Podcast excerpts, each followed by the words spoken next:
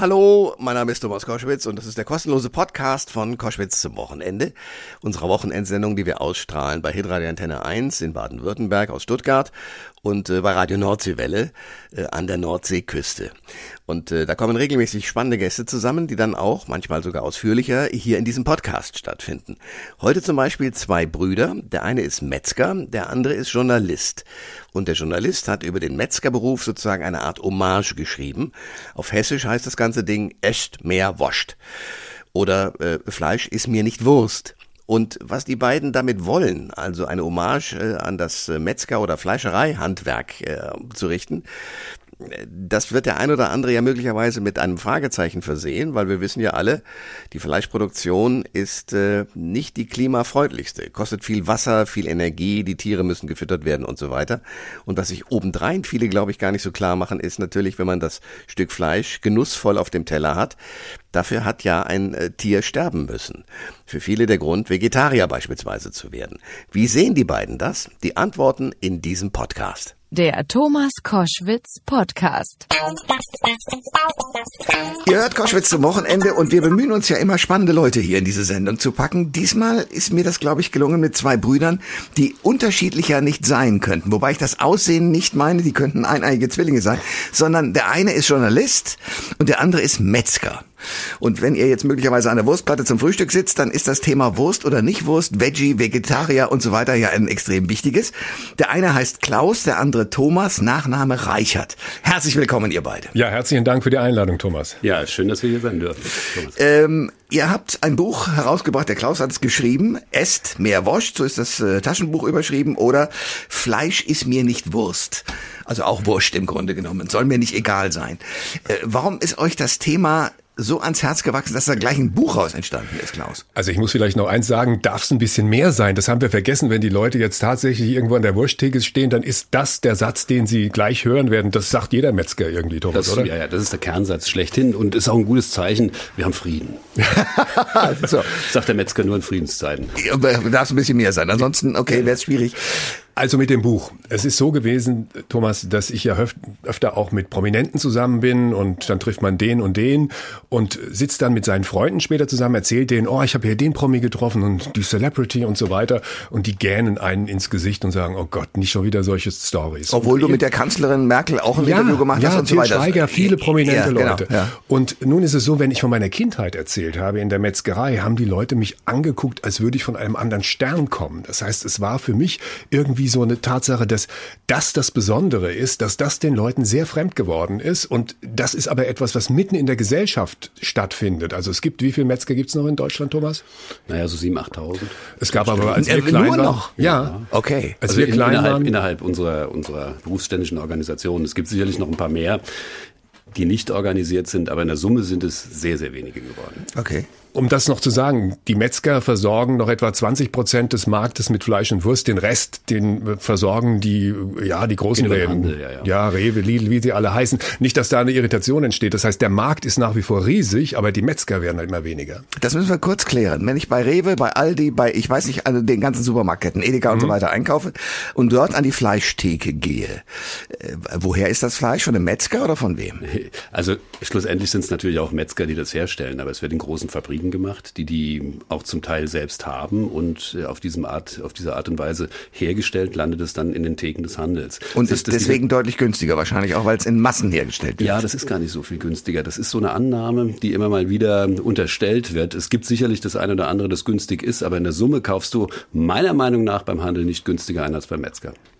Die Reichert-Brüder sind bei Koschwitz zum Wochenende.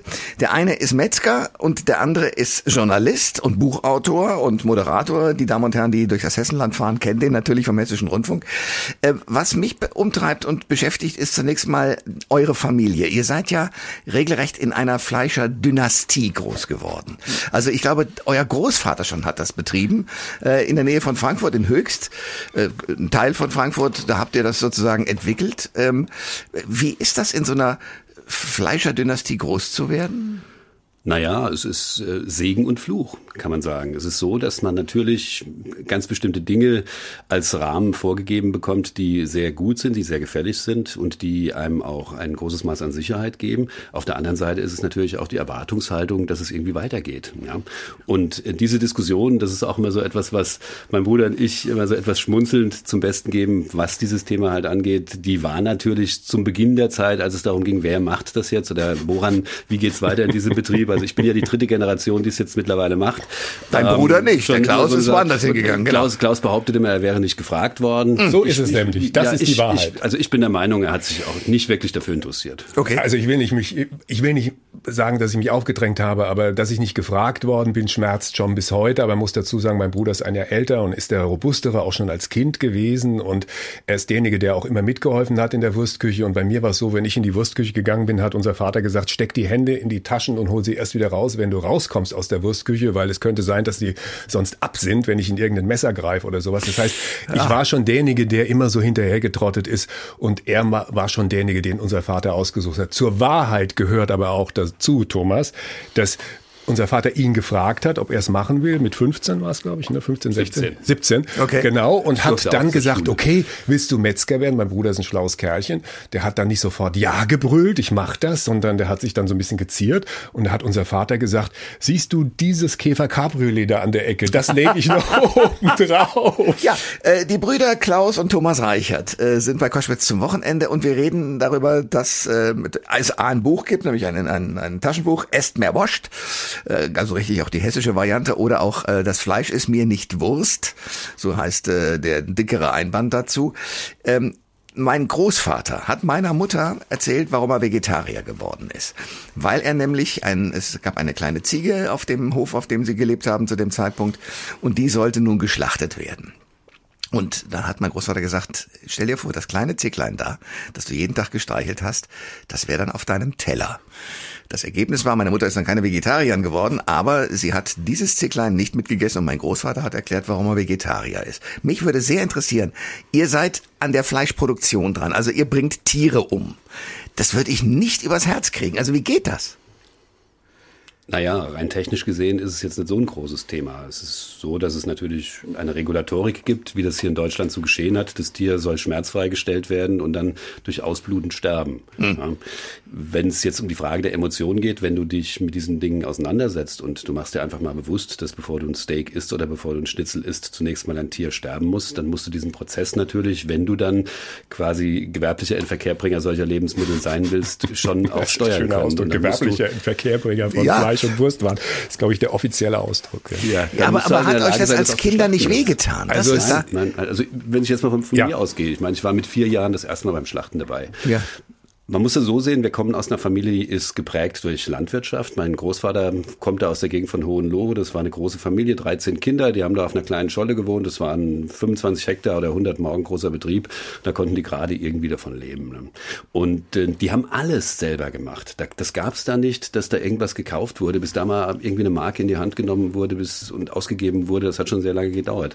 Und mein Großvater, der hat auch erst auf diesem Hof gearbeitet und hat dann mit 18 die Erlaubnis bekommen, Metzger zu lernen lernen. Das muss man sich mal überlegen. Das war in den 20er Jahren des, äh, des 20. Jahrhunderts. Ne? Hat er die Erlaubnis bekommen, Metzger zu lernen. Das hat er getan, bis er 21 war. Und dann ist er in die Fremde gezogen und hat quasi ähm, das, sein Handwerk, das er gelernt hat, da angebracht, wo er sich den größten Erfolg erhofft hat. Und das war dann Frankfurt am Main, wo er gelandet ist, also in diesem Fall höchst. Und äh, da hat er das begonnen und hat halt dieses Handwerk ausgeübt und damals natürlich noch mit der, in der Gesamtheit dessen, was, was Metzger sein bedeutet, nämlich Schlachten gehen, aus diesen Tierkörpern dann Fleischpartien herausschneiden und sie verkaufen und natürlich auch Wurst machen. Man muss natürlich noch dazu sagen, dass unser Großvater Hans nach Frankfurt gekommen ist, nicht etwa, weil das so eine schöne Stadt ist oder weil das Nachtleben so toll ist, sondern hm. der ist weggegangen aus Hohenlohe, heute eine der reichsten Regionen Deutschlands, weil es damals eine sehr arme Region war. Und unser Großvater ist tatsächlich als Armutsflüchtling nach Frankfurt gegangen. Nicht etwa, ja, du hattest es schon angedeutet, da haben 13, 14, 15 Leute auf dem Hof gelebt, die hatten gerade so halbwegs halbwegs genug zu essen. Und ich war auch dabei beim Schlachten. Mein Bruder hat gesagt, mit vier Jahren also ich schätze, bei mir war es fünf oder sechs Jahre. Habe gesagt, der Kleine, besser ihm nicht zu früh zumuten, lass ihn mal sechs Jahre alt werden. und ich muss sagen, mich hat das schon geschockt, was da passiert ist. Aber, und das ist der entscheidende Punkt, Da war meine Familie, da waren andere Kinder. Das ganze Dorf war versammelt zu dieser Hausschlachtung. Und das, was da passiert, ist natürlich brutal. Mein Vater hat dem Schwein mit der Axt auf den Kopf gehauen. Das ist anders, als es heute gemacht würde. Und dann wurde heute es ist gestochen. Bolzen, ne? Nein, nein, heute ist mit, mit elektrisch, elektrisch, werden die Schweine betäubt. Okay. Und Natürlich hat mich das schockiert, aber ich war in einer Situation mit den Menschen da, die sich gefreut haben, die das toll fanden, dass sie jetzt für die nächste Zeit zu essen haben. Und das gibt dir ein anderes Gefühl, als wenn du irgendwie ein Tütchen kaufst, auf dem ein lachendes Schwein ist und das völlig entfremdet ist von dem Vorgang, der passieren muss, damit das, was in der Tüte ist, da reinkommt. Das heißt, diese Nähe war eigentlich gut für mich. Und wir fordern ja auch, dass jeder, der Fleisch isst, sollte mal beim Schlachten dabei gewesen sein, weil dann kann er wirklich sich eine Meinung bilden und kann sagen, okay, ich möchte oder ich möchte nicht nicht. Und wir fordern sogar, dass in der neunten Klasse nicht nur alle ins Phantasialand gehen oder irgendwie in, in, ins Nordseebad oder sonst irgendwas, sondern die sollen mal in den Schlachthof gehen und da mal dabei sein und sich das anschauen. Thomas und Klaus Reichert sind bei Koschwitz zum Wochenende, kommen aus einer Schlachterdynastie und wir reden darüber, wie das ist. Auch die Entfremdung, das ist ein gutes Wort, dass wir Fleisch essen, aber gar nicht so genau wissen, wo es herkommt. Und viele, ich gehöre dazu, wollen auch gar nicht so genau wissen, wie es entstanden ist, weil es riecht gut, du legst es auf den Grill meinetwegen oder so, oder ein gutes äh, Steak, Medium, wunderschön, das isst man mit großer Freude, ein paar Beilagen und denkt eben über den Vorgang nicht nach, außer es passieren irgendwelche Katastrophen wie das Gammelfleisch, dann wirst du plötzlich wach, oder es gibt die eine oder andere auch Fernsehdokumentation, die eben auch sehr brutal vorführt, was da für ein Schindluder getrieben wird. So, ihr habt jetzt die Chance, in dieser wunderschönen Radiosendung sozusagen eine Ehrenrettung vorzunehmen, um dem Schindluder und eurem Verhältnis zum Fleisch sozusagen eine, eine Trennung einzubauen. Nun sind wir nicht die Pressesprecher der deutschen Fleischindustrie und wollen das auch gar nicht sein, sondern mein Bruder sitzt hier als Vertreter des Handwerks und ich bin jemand, der das sehr, sehr nah beobachtet hat von Kindesbeinen an. Aber man muss dazu sagen, dass wir natürlich in den Medien immer nur Ausschnitte dieser ganzen Situation vorgeführt bekommen. Wir haben in Deutschland acht große Schle äh, Fleischschlachtfabriken. Das sind die großen Tönnies ist Einnahme oder Vion und so weiter. Da werden im Schnitt am Tag 25 bis 30.000 Schweine geschlachtet. Überhaupt werden am Tag in Deutschland, um auf die Zahl von 52 Millionen Schweinen zu kommen, die jeden, jedes Jahr in Deutschland gegessen werden, 150.000 Schweine geschlachtet. So. Pro Tag pro Tag. Jetzt ist es so, dass das, was man vorgeführt bekommt, natürlich spektakulär grausame Bilder sind. Und das kommt vor und das ist zu verurteilen und das ist auch vom Gesetzgeber her zu verfolgen. Aber es ist nur ein kleiner Ausschnitt von dem, was da passiert. Was man wissen muss, ist, dass in diesen Fabriken natürlich professionell ein Job gemacht wird, den nicht jeder machen kann, der aber überwacht wird und der in der Regel auch so gemacht wird, dass die Tiere nicht leiden. Die andere Seite ist, schon ich habe die Zahl genannt, 52 Millionen Schweine. Das, was wir an Fleisch im Jahr essen, ist ohne Massentierhaltung und diese großen Schlachtfabriken einfach nicht herzustellen. Und das, was passiert in der Politik ist, deshalb ändert sich auch nichts, dass die Ernährungslage sichergestellt werden muss. Das ist die Aufgabe des Ernährungsministers. Nicht in erster Linie Tierwohl, sondern in erster Linie die Sicherstellung der Ernährungslage. Und dazu gehört, dass diese Infrastruktur, die aus einem bestimmten Grund entstanden ist mit den großen Tierschlachtfabriken und den, den Massentierhaltungshöfen, dass diese Infrastruktur funktioniert wird. Und das ist etwas, womit wir uns abfinden müssen. Man wird das nicht ändern können, es sei denn, wir kommen irgendwann an den Punkt, dass jemand tatsächlich verbietet, Fleisch zu essen, was absurd ist. Bei 96 Prozent Fleischessern in Deutschland wird niemand auf diese Idee kommen. Die Reichert-Brüder sind äh, bei Koschwitz zum Wochenende. Klaus und Thomas. Klaus ist Journalist, äh, Thomas ist Metzger. Ich möchte ein bisschen auf euer Buch kommen. Es gibt eine Geschichte, da habe ich mir gedacht, wie ist denn das für euch gewesen? Ihr sitzt da hinten in einem Kastenwagen und äh, werdet hin und her geschleudert und unter euch sind äh, Schweinehälften. Erzählt mir diese Geschichte bitte.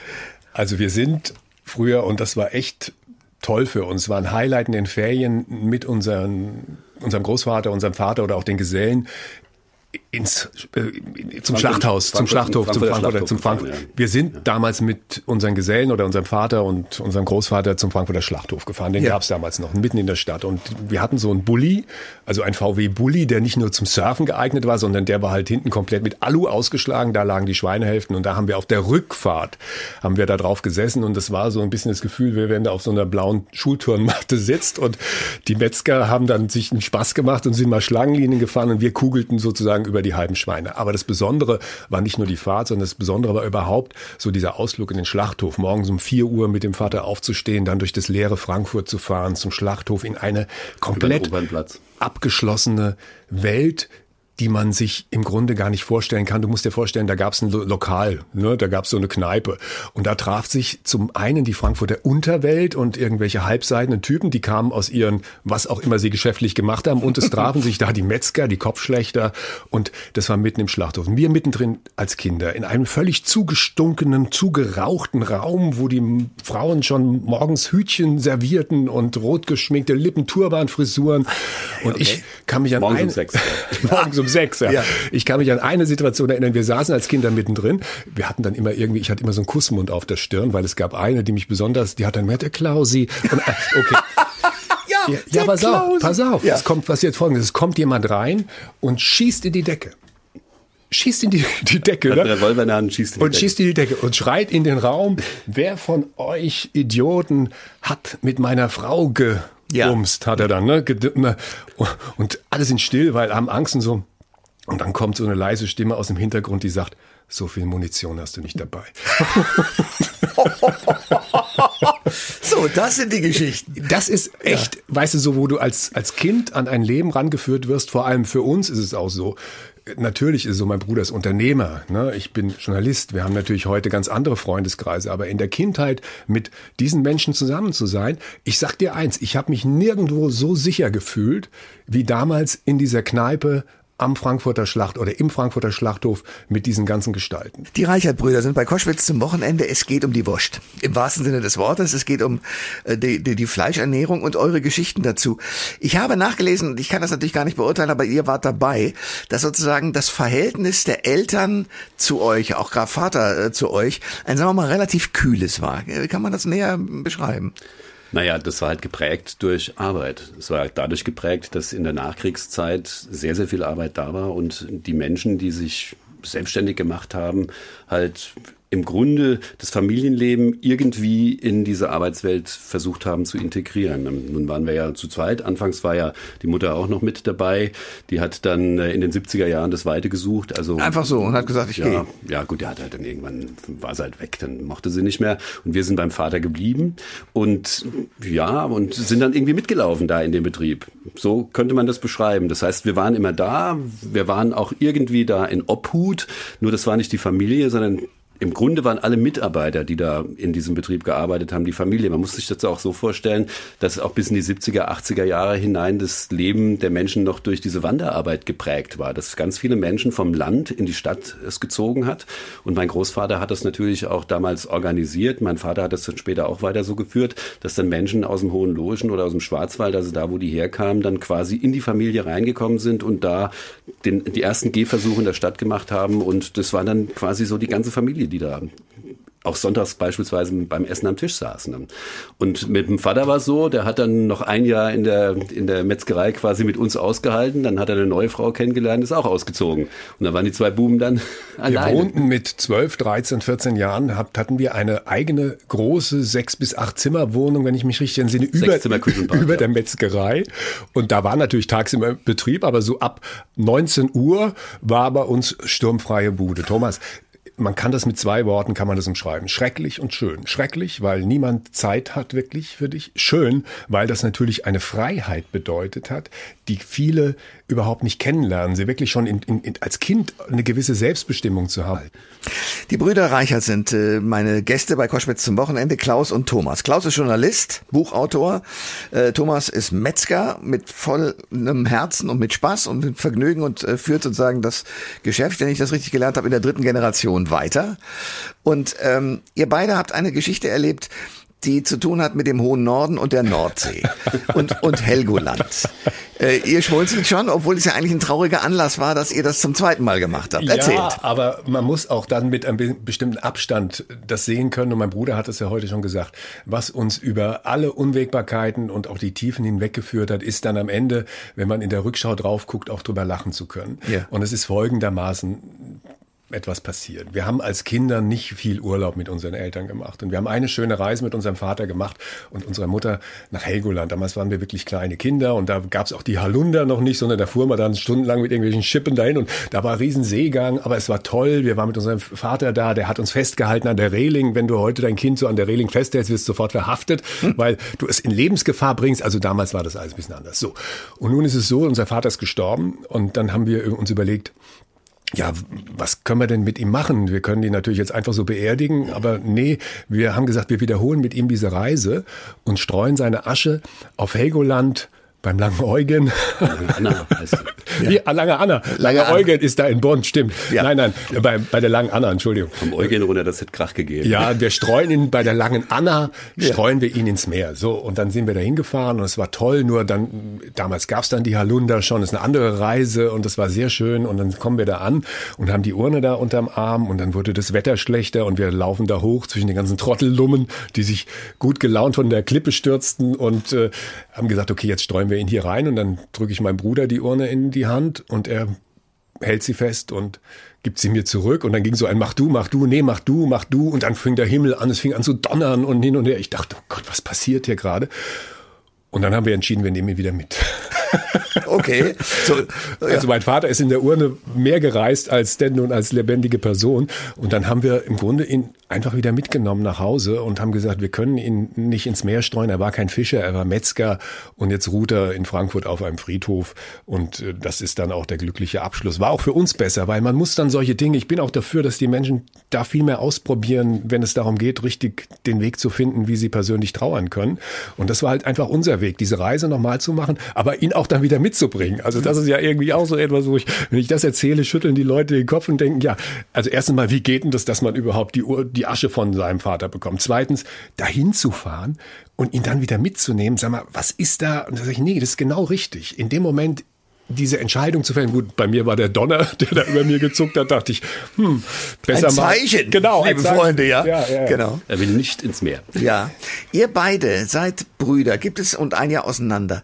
Äh, und ihr habt beide, wie ich merke, einen großen Humor und, seht das Leben sehr entspannt, was sehr schön zu beobachten ist. Aber gibt es trotzdem etwas, was euch beide sozusagen aufgrund dieser Dynastiegeschichte auch entzweit? Ich meine, der eine ist Metzger, der andere ist Journalist. Ich glaube, das war in jungen Jahren sehr viel schwieriger. Du hast halt als äh, junger Mensch, wenn du so pubertierend bist oder bis jeder so seinen Weg gefunden hat, schon so eine gewisse Konkurrenzsituation. Bis dahin war es schwierig. Das hat sich komplett gelegt und ich überlege auch immer mal, ob wir als erwachsene Menschen irgendwo in Streit geraten werden. Also nicht mal beim Erben sind wir in Streit geraten oder so. Ne? Also äh, kannst du dir nicht erinnern? Ich nicht. Also ich bin natürlich mein Leben lang von meinem Bruder unterdrückt worden. Ja. Hier mit der Wahrheit auf den Tisch. So, heul doch, ach mach schon. Heute noch, schon ja, wieder, ja. genau. Ja. Heute noch. Nein, das war halt einfach so.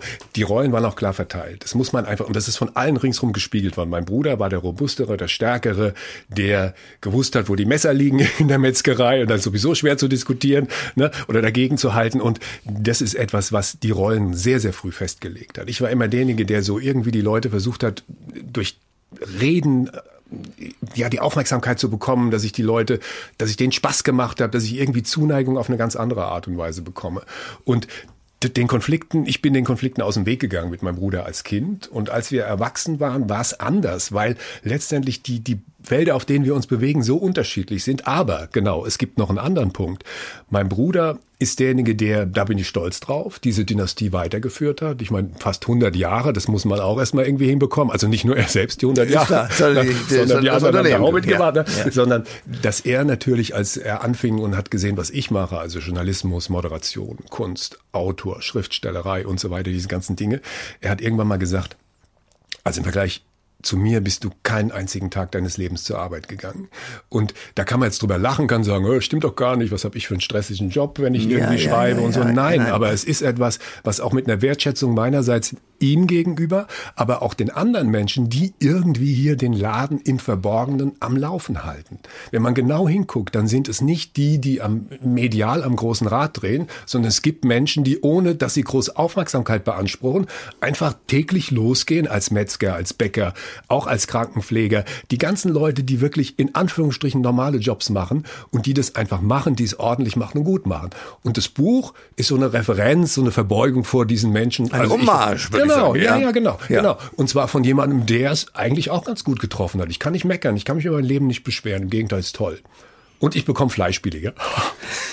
So, das war die Geschichte von Thomas und Klaus Reichert. Nachzulesen in einem sehr schönen Buch in mehreren Varianten. Einmal das äh, Taschenbuch Echt mehr Woscht und das andere Buch, äh, das erste, die Erstausgabe sozusagen, äh, Fleisch ist mir nicht Wurst. Ähm, ja, ich danke euch sehr für eure Geschichte und euren Besuch. Herzlichen Dank. Man muss natürlich noch eins hinterher schieben. Mein Bruder und ich, wir haben natürlich um Mädels dann schon gelegentlich konkurriert. Ah, das doch. Also, und da war natürlich immer eins, da hat sich dieses Prinzip des Jägers und Sammlers hat sich bewahrheitet. Mein Bruder war auf der Jagd und ich habe gewartet, bis mich einer eingesammelt hat. So war das. So war es gewesen. Und ich sage auch ganz herzlich Dankeschön. Alle Informationen zur Sendung gibt es online auf thomas-koschwitz.de.